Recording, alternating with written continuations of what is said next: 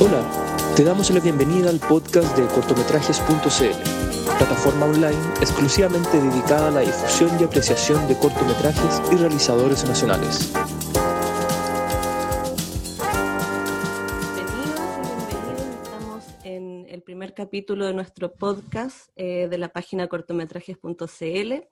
Eh, mi nombre es Pamela Gómez, estoy aquí en representación del equipo de cortometrajes.cl con Alexis y Chandra.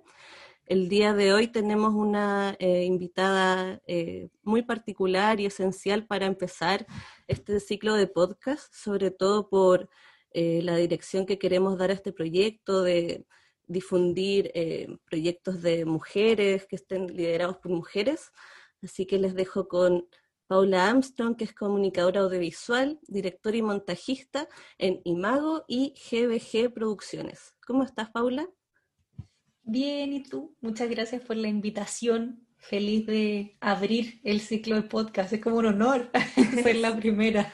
Estamos muy felices. Además que aprovechamos de contar que vamos a contar con el cortometraje El Camino de los Perros de, Paula en nuestra página. Ese es por eh, el motivo el que la invitamos a conversar hoy pero vamos a recorrer distintos temas, así que vamos a empezar con una pregunta que, mm, que me llama mucho la atención, lo que puedas responder tú, que es, ¿cuándo fue la primera vez que te sentiste impresionada del cine y cuánto demoraste en decidir seguir este camino? Mira, eh, me encantaría igual como tener un momento preciso, así muy bonito de, de cuando decidí estudiar cine y dedicarme a eso. Y yo diría que no lo tengo puntualmente, pero sí me pasaba algo y lo conversaba con unos amigos el otro día en, otro podcast también que me habían preguntado, que cuando era chica me, me di cuenta, como adolescente igual, que me encantaba ir al cine, pero a veces no tenía ganas de ir. Y yo decía, ¿por qué será que no tengo ganas de ir a veces? Y era porque me di cuenta que me metía tanto en las películas que veía, como tanto en el mundo de, no sé, pues, por ejemplo, Harry Potter, me encantaba cuando era chica, eh, me metía tanto ahí que me daba tanta pena salir después y como tener que entrar a la realidad de nuevo. Como que me di cuenta que me pasaba eso, pero a nivel muy heavy, como que me, entraba tanto en la historia, lo encontraba tan increíble esto de estar ahí como absorbida en este mundo que era como triste después de salir y, no porque mi vida fuera infeliz ni nada, pero no era tan entretenida como la película. Entonces, em, me di cuenta que eso le debe pasar a mucha gente, pero quizá a la gente que me rodeaba no le pasaba tanto como a mí. Entonces, igual me sentí un poco atraída hacia eso. Entonces, bueno, después decidí estudiar comunicación audiovisual como en tercero medio, conocí la carrera y ahí me enamoré y no quise y no dudé nunca más. O sea, fue así como esto es lo que yo voy a hacer el resto de mi vida y voy. Ahora, sí como tal el cine, yo diría que lo descubrí como en primer, segundo año de la U. Yo entré y me gustaba incluso un poquito más televisión, pensaba yo, muy raro porque veía poca televisión nacional también, entonces era como, después me di cuenta que lo que me gustaba eran las series, no los programas eh, como matinales o, o late o cosas así. Entonces ahí fui, claro, vinculándome con las series, que es lo que hago hoy también, y el cine, y no tengo un momento preciso, pero yo creo que eso siempre me quedó, que me fue gustando en la U y todo el tema, pero sobre todo que me meto mucho en las películas. Soy muy sensible en, muchos aspectos, quizá demasiado, eh, y eso hace que me meta mucho en este mundo y que me afecte mucho también, y que, y que también, ahí lo vamos a hablar más adelante seguramente, pero que muchas de las películas que veo me inspiran a hablar de ciertos temas o a despertar algo como tengo que hablar de esto, ¿por qué nadie está hablando de esto? Qué importante, qué heavy lo que me dijo esta película. Entonces, como que tengo que mover eso para hacer algo yo también. Entonces, eso podría ser como lo que me llevó al camino. Al camino. ¿Y tú tienes algún referente nacional o internacional que tú digas, por aquí, por aquí hay algo, por aquí esto me, me despertó algo? Mira, soy, yo siempre digo que soy, no soy un ejemplo para nada en decir nombres de directores o directoras, ni películas, ni nada, porque soy súper desordenada en ese sentido. Como que yo sé que hay mucha gente y admiro esos compañeros que yo tengo que como que se ven toda la filmografía de un director o directora y se saben toda la trama de cada película y solamente en cierto tipo de película, yo soy súper desordenada, como que realmente veo películas según mi estado de ánimo, según lo que tengo ganas de ver, no veo de todo tampoco, o sea, yo diría que el cine muy comercial quizá no, no me atrae tanto y ciertas cosas, pero no tengo directores ultra mega favoritos que yo digo lo he seguido en todo. Entonces, soy muy desordenada, pero em, sí tengo, eh, sobre todo quiero nombrar directoras, porque es como lo que más me mueve hoy también, porque se, vincula a la historia que yo estoy contando del nuevo cortometraje que estoy haciendo.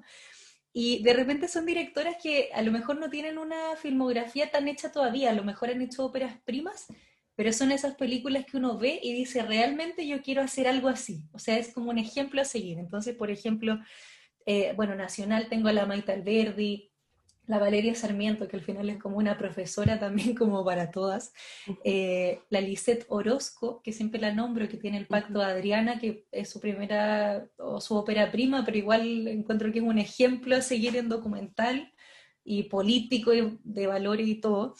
Em, y, bueno, y varias directoras más chilenas y, internacionales también. Me pasa también con las óperas primas, pero son películas con las que yo he estado rayando. Está la Ashley Mayfair, que es una directora vietnamita, que hizo una película que se llama La Tercera Esposa, que me dejó alucinando. Eh, Sung Ayun, yo no sé si lo pronuncio tan bien, pero que es una directora coreana también, que hizo un documental que se llama Overseas, Em, bueno, hay varias, vi una en el FemCine, por ejemplo, que también me dejó rayando en la última versión, que es la Caro Alves de Souza, que es brasileña, e hizo Mi nombre es Bagdad. Eh, esas las estoy nombrando harto, porque son como películas que he visto hace un, ah, no sé, por recién o hace un par de años y que me han dejado como una pauta a seguir. Entonces, a ellas las quería nombrar.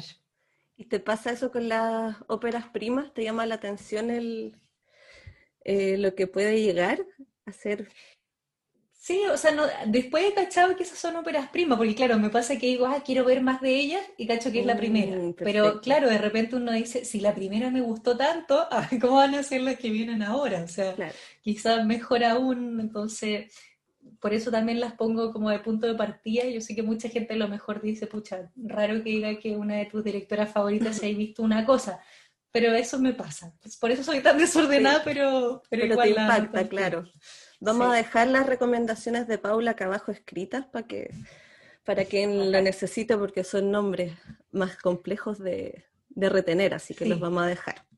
Bueno, incluso, bueno, Overseas, y yo diría que un par más de las que nombré están en Movie, que es una plataforma súper buena también para ver películas. Entonces, son más accesibles, tampoco sería tan difícil de encontrar según yo para verlas. Genial, mejor todavía. Entonces me gustaría pasar, ya entendiendo un poco tu, dinámica de, de, cómo empezó tu interés en el cine, me gustaría saber ya como realizadora, eh, ¿cuántos años llevas ya de realizadora, Paula?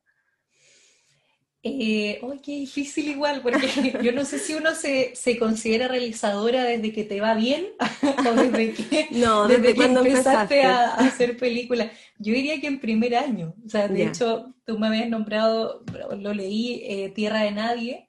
Ese fue nuestro examen de primer año de la U, que nos costó un montón y, bueno, y uno lo ve y yo le digo que es como mi bebé audiovisual, porque igual se nota que es de escuela y todo el tema, pero fue la, la el primer cortometraje que, bueno, que nos quedó bonito, que tiene un mensaje potente sobre el medio ambiente y que también me ayudó a conocer todo el mundo del cine en el tema de la industria y los festivales, porque fue la primera película que sobre todo yo moví para que se dieran algunos festivales, algunos más específicos de medio ambiente, pero también en el Festival de Cine de La Serena, por ejemplo, y ahí fue como que conocí todo ese mundo de cómo se proyecta y cómo tu película al final hace que la vea la gente.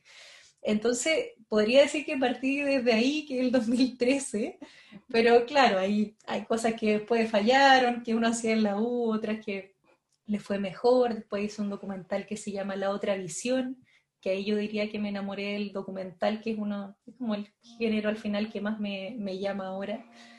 Eh, al final, no sé, uno siempre va, está haciendo cosas, incluso eh, yo digo siempre la idea, las pocas veces que me ha tocado hacer alguna charla o clasecita, que he hecho pocas aún, porque no tengo demasiada experiencia aún, pero lo he hecho, digo que al final todos pueden ser realizadores, o sea, al final ni, siquiera es necesario estudiar algo, no es que no llame estudiar, sí, estudien, lo pueden aprender un montón, pero al final con una cámara y una idea puedes contar tantas cosas que, que todas, todas podemos ser realizadoras o realizadores, entonces eh, por ahí va mi idea. Pero claro, el punto de partida podría ser Tierra de Nadie, que ese es como eh, el corto regalón.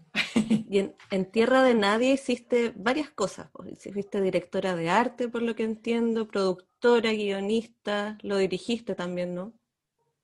Eh, no, no dirigí, Mira, igual es que explico ahora que 2013, primer año de la universidad, o sea, al final todos, hacíamos todo. era un desorden espantoso, de hecho en el rodaje yo lo pasé muy mal, siempre digo, como que era un estrés tan grande que no sabíamos calcular nada, eh, típico que la mitad del equipo hacía menos que la otra mitad, como que ese tipo de cosas que pasan, entonces al final todos hicimos un poco de todo, yo creo, sobre todo el director, yo y la productora hicimos muchos cargos, entonces por eso también yo puse directora de arte, pero en realidad ese no es un, rubro por el que yo me haya guiado mucho, la verdad no.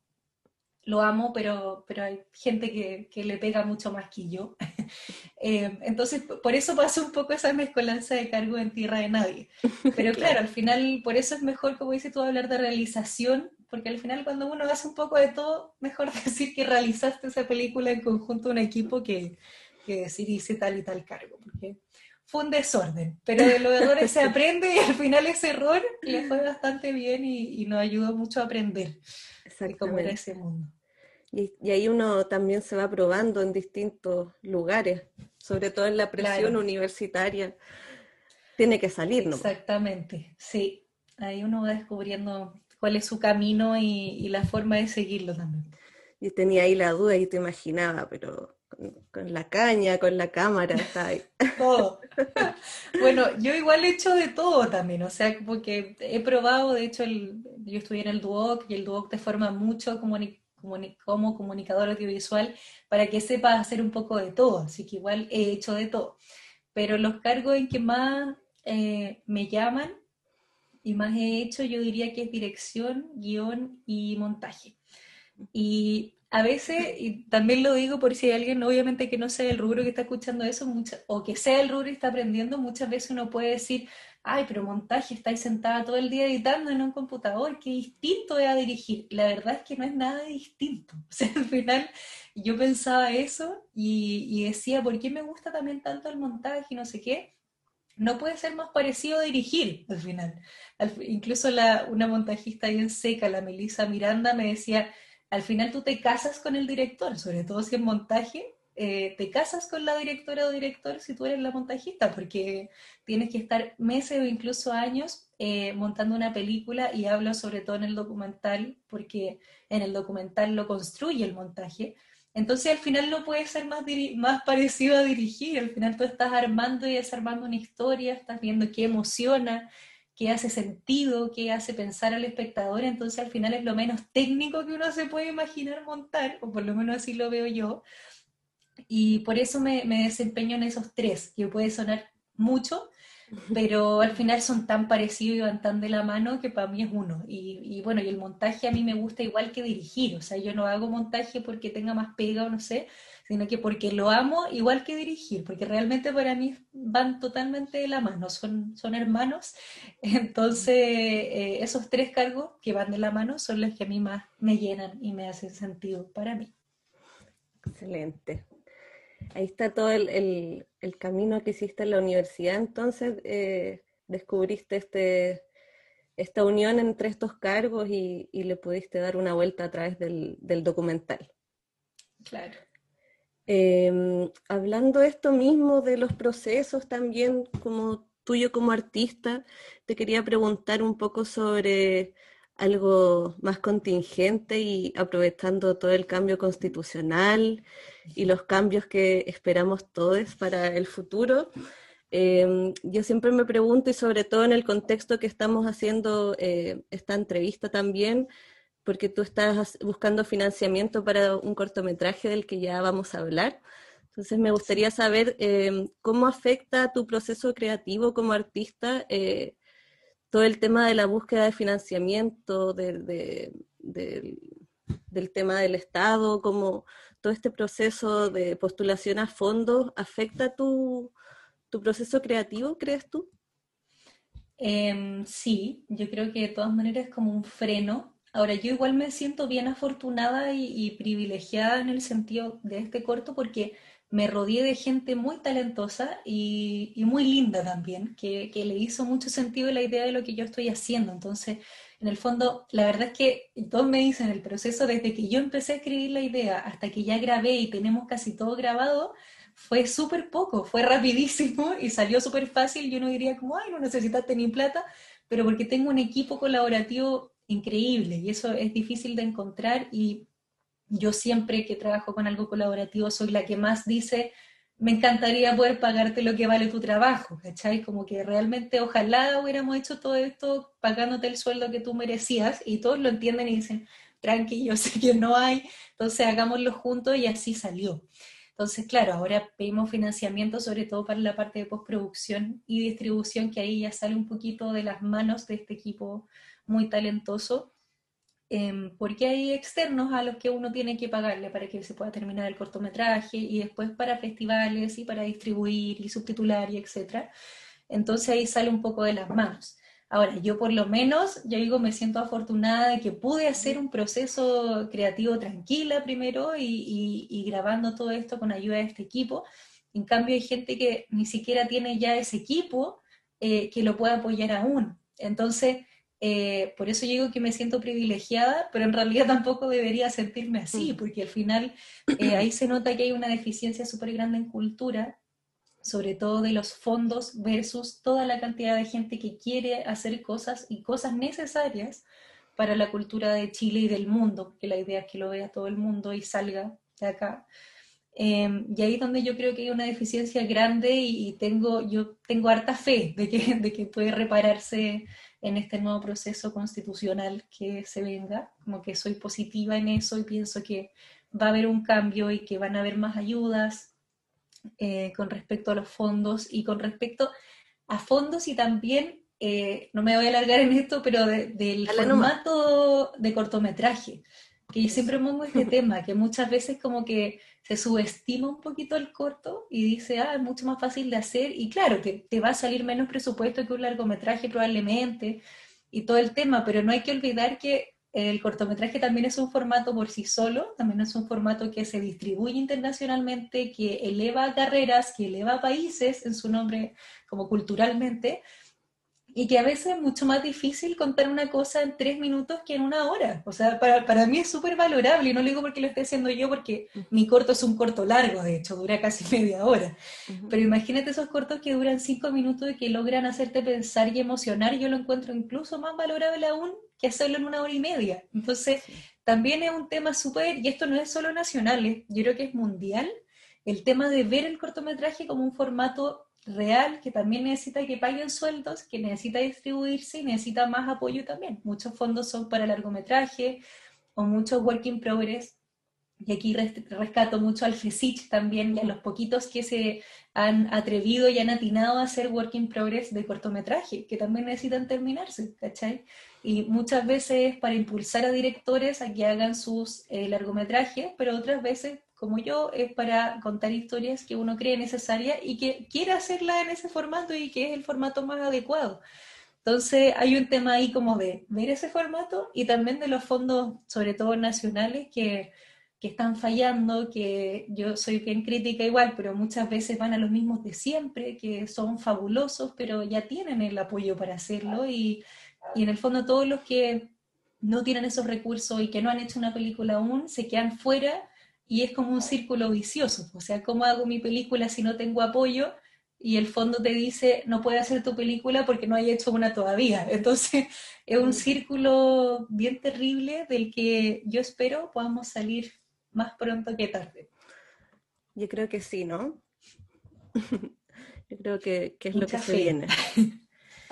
Y hablando del futuro también, pasemos a lo que estabas tú trabajando ahora, que yo he tenido eh, la oportunidad de revisar algunas cositas por ahí. Eh, es muy interesante. Quería dejarte el espacio para que nos cuentes eh, en qué estás trabajando ahora, Paula. Bueno, el proyecto del que hablaba recién y que estoy trabajando ahora se llama Alicia Armstrong Larraín y cuenta la historia de la tercera directora de cine en Chile, que hizo una única película en 1926. Estamos hablando de cine mudo, de una de las pioneras entonces del cine chileno, incluso mundial, porque eh, no sé si saben todos, pero eh, Chile hizo cine poco después de que se inventó el cine, así que igual podríamos decir que somos pioneros en eso. Em, y fue una directora que fue olvidada porque nadie conoce su nombre, incluso yo no lo conocía y así eh, partió la historia, que en el fondo me, me, habla un investigador que se llama Antonio Machuca, un investigador de cine, que está haciendo un estudio de mujeres cineastas en Chile, directoras, y me incluyó en el estudio y me dijo, bueno, y te aprovecho de preguntar si eres pariente de la directora de cine silente Alicia Armstrong Larraín. Y yo dije, nunca la he escuchado en mi vida. Entonces, ¿cómo puede ser que yo no lo haya escuchado en mi vida, siendo comunicador audiovisual, dedicándome al cine y las series, y más encima siendo feminista, y más encima tiene mi mismo apellido que tampoco es tan común, entonces yo realmente no podía creerlo. Y ahí fue como que explotó algo en mi cabeza y, y no salí de esa obsesión hasta hoy. Yo le digo obsesión porque de verdad fue como que casi que toda mi vida pasó a segundo plano por hacer esta investigación. Fue muy heavy, como que empecé a hilar un montón de cosas y a cuestionar un montón de cosas de si yo no la conozco, el resto del mundo probablemente tampoco, la mayoría no la conoce, porque imagínate si a mí no me suena teniendo mi mismo apellido, pudiendo ser mi pariente, eh, al final el resto del mundo no la conoce. Entonces, ¿cómo puede ser que no la conozca? Y después uno se va para atrás y dice, ¿Cómo puede ser que no conozca las dos primeras directoras mujeres de Chile? ¿Cómo puede ser que incluso no me acordara de los directores hombres? Que también, porque al final también es patrimonio, no solo mujer y hombre. Nadie se acuerda de los nombres que iniciaron el cine en el país. Y, para ir más atrás aún, nadie se acordaba, hace un par de años atrás, de la primera pionera del cine mundial, que es la Alice Guy, no solo pionera mujer, pionera de todo es, en el fondo la primera en hacer cine de ficción, eh, y fue censurada y olvidada tantos años. Entonces al final yo dije, ahí hay algo que, que, yo tengo que aportar, aunque sea un granito de arena, en destruir, en este olvido, en este, eh, no sé, borrón de la memoria, en que lamentablemente somos tan expertos en Chile, ¿no? de, borrar la memoria siempre. Em, y de hacer algo también para, para, elevar su memoria y también, por supuesto, de, llevarlo a la realidad y decir, por favor no, volvamos, a permitir que esto pase, no volvamos a, borrar nuestros propios nombres como mujeres cineastas, eh, incluso hombres también, y también darle el ejemplo a las niñas de que pueden hacerlo, de que pueden contar historias que ellas crean importantes y que van a marcar una historia en el mundo que no se va a borrar de ahora en adelante. Em, difícil que se borre ahora, ¿cierto? Con lo digital y todo eso es más difícil que se borre, porque esos, esos cortometrajes entiendo que desaparecieron, que no están, que no existen. No existen, de hecho siempre doy este dato que es como súper aterrador, pero entre esos años, cuando tuve el veintitanto en Chile, se hicieron más de 105 películas, mm. imagínate, ¿sí? 105, o sea, realmente teníamos una industria súper consolidada en cine acá, y de esas 105 se conservan tres. Es horrible es horrible, ¿cachai? Y es horrible porque, claro, lo que dices tú que todo lo análogo al final es un poco más difícil de conservar, no existía el tema de eh, no le fue tan bien a mi película, igual la voy a guardar, no, probablemente no le iba bien, se vendía para hacer plástico, ¿cachai? Que eso era lo que sucedía con el celuloide. Em, o otro ya, me va bien, la guardo en mi casa y al final igual se desgasta el celuloide, o sea, hay un tema ahí como de poca conservación. Mm pero tampoco es pura culpa de la gente de esos años, porque también hubo culpables eh, un poco más adelante e incluso hasta el día de hoy, ¿cachai? De, de, borrar el nombre de las mujeres y de tampoco conservar estas películas. Otra cosa que yo, son como spoilers del documental porque todo esto yo lo digo, pero igual me gusta decirlo como para que uno le tome conciencia que eh, la mayoría del material de cine silente está en la Universidad de Chile guardado y en un momento como que encontraron que ocupaba mucho espacio y la botaron a la basura. Y esto es mm. real porque el cineasta, ah, se me fue el apellido, pero Sergio, ah, bueno, ahí te, puedo decir bien el apellido que se me fue, pero uno de los cineastas, eh, Cototo, también se puede decir más o menos pionero de esa época, iba pasando por la Universidad de Chile y se encontró cuando estaban votando el Lúcer de la Muerte, imagino. entonces, es como surrealista y eso no me acuerdo qué año fue exactamente, no sé si se sabe qué año fue exactamente, pero puede ser, no sé, el 90 y algo. O sea, no fue hace tanto, fue hace tanto. y algo. Entonces al final eh, por eso digo que somos tan expertos en borrar la memoria. No es solo culpa de los primeros pioneros que no tenían idea cómo se degradaba el celuloide, mm. sino que fue culpa, fue una cadena de olvido y de decir el cine no es patrimonio y, y, no importa.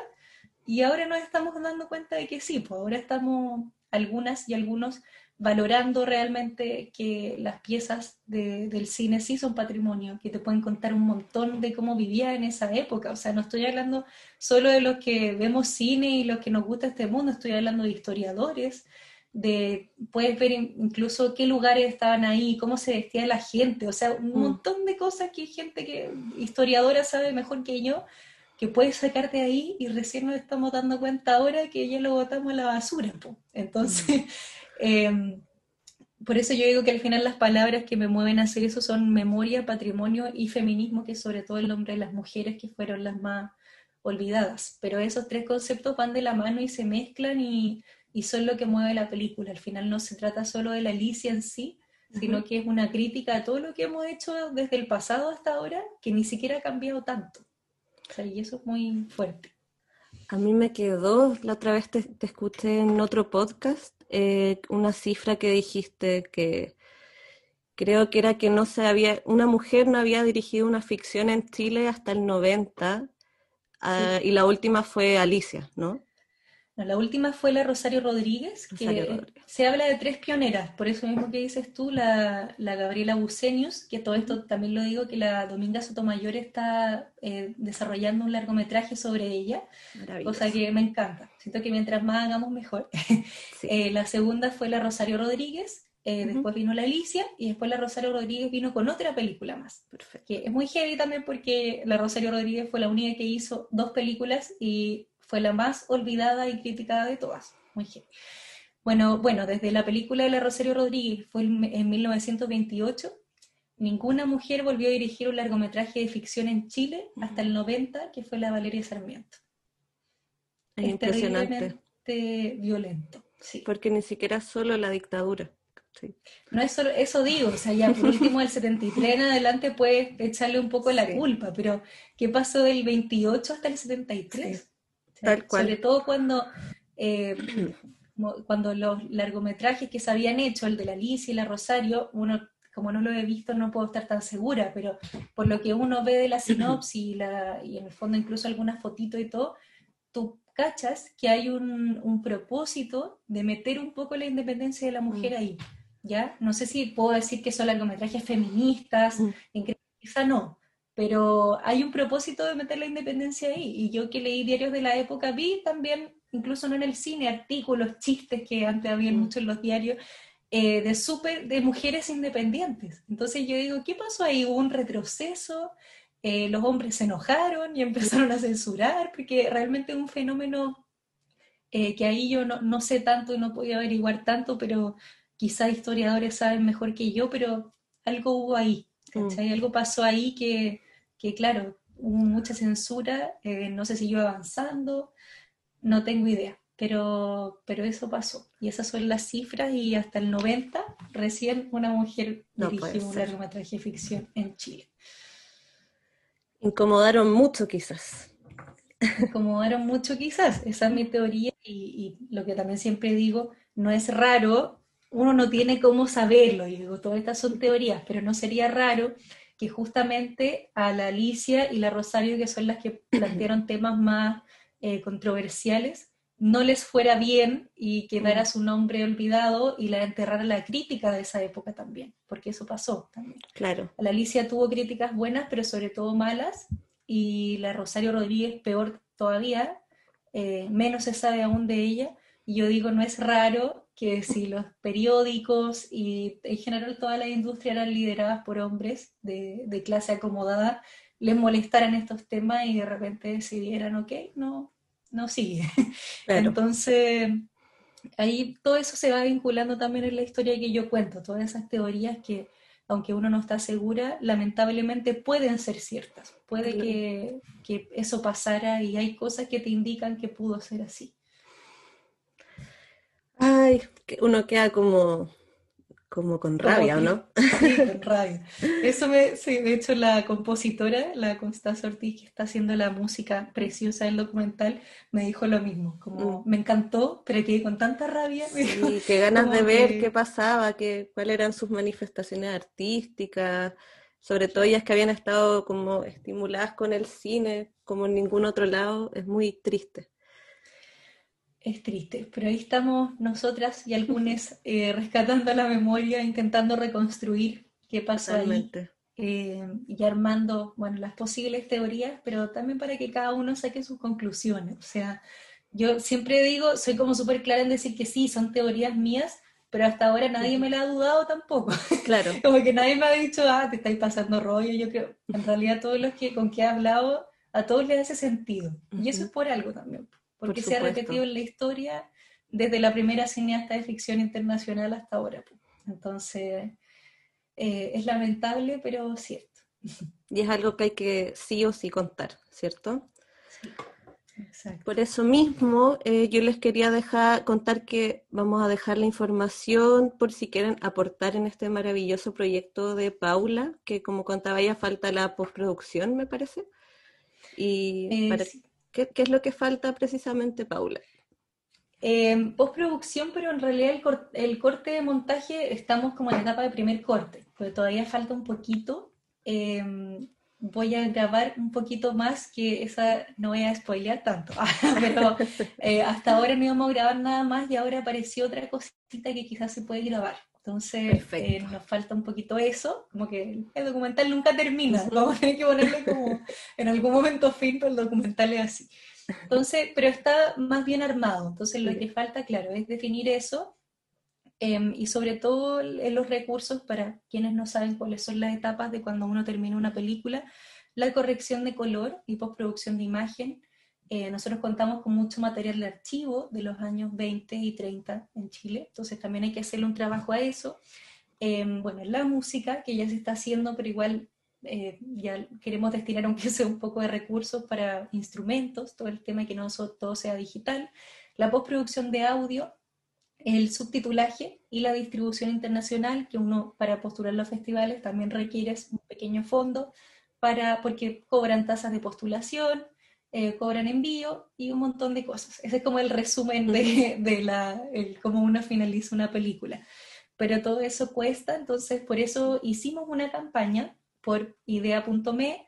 Eh, no llegamos a la meta, pero también siempre digo que lo entiendo muy bien por la situación país en que estamos, entonces también siempre invito a ayudar o difundiendo eh, y o aportando dinero, pero si uno no puede aportar dinero, que se entiende, difundir también es una ayuda enorme y hablar de esto también, así que cuenten la historia, yo feliz.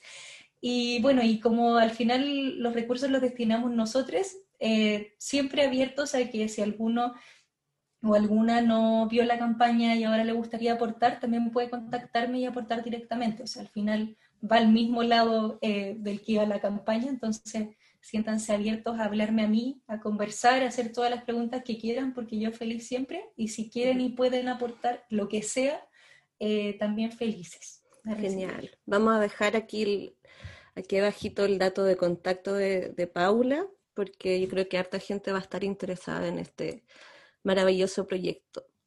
Paula, em, vamos a tener disponible El Camino de los Perros, una película que tú escribiste eh, para poder mostrar algo de, tu obra. Esperamos más adelante tener la de Alicia, ojalá más pronto que tarde. Así que te dejo el espacio para que invites a ver El Camino de los Perros. Eh, bueno, El Camino de los Perros es una cortometraje, está así basada en una historia real de mi compañero con el que escribí eh, la película, que es Sebastián Cuevas, quien es también el director. Eh, también estamos escribiendo un, proyecto largometraje que siempre aprovecho de decirlo, que se llama La muerte te vio volver. Siempre lo menciono para que también les quede en la retina y, así lo busquen más adelante. Eh, y es un cortometraje muy sencillo, pero que también toca mucho porque eh, es una historia por la que mucha gente ha pasado, es una historia familiar que yo creo que a todos nos identifica un poco. Eh, y lo profundo a veces también se mezcla con lo simple. Así que los invito a verlo. Eh, estamos muy contentos de que se exhiba en cortometrajes.cl, muy agradecidos. Y ojalá les guste y también siempre como equipo estamos abiertos a conversar del corto, a recibir eh, críticas, siempre que sean constructivas, por supuesto, o comentarios bonitos o lo que quieran hablar. no, hablando de censura. Ah, claro. No, pero es súper abierto a conversar. también es nuestro cortometraje regalón, con quien nos fue muy bien y le tenemos mucho cariño. Y es una historia que creemos que ojalá la pueda ver todo el mundo y la disfrute. Así que invitados y nosotros muy contentos de exhibirla. Muchas gracias, Paula. Fue un gusto conversar contigo. Yo estaba siguiendo la historia de la Alicia desde que tú me la presentaste ahí en un, en, un, en una instancia de industria y, te vamos a seguir la pista y lo que necesites aquí, cortometrajes.cl va a estar eh, a tu disposición. Así que muchas, gracias, Paula. Eh, me despido de todos. Eh, tengo que recordar que este es un proyecto financiado por el Fondo Audiovisual de la convocatoria 2021 y vamos a estar prontos, me parece que en un par de semanitas más, con otro capítulo de cortometrajes.cl. Gracias, Paula. Gracias por escuchar el podcast de cortometrajes.cl. Espero te haya entretenido, informado y acompañado en tu día. Nos vemos.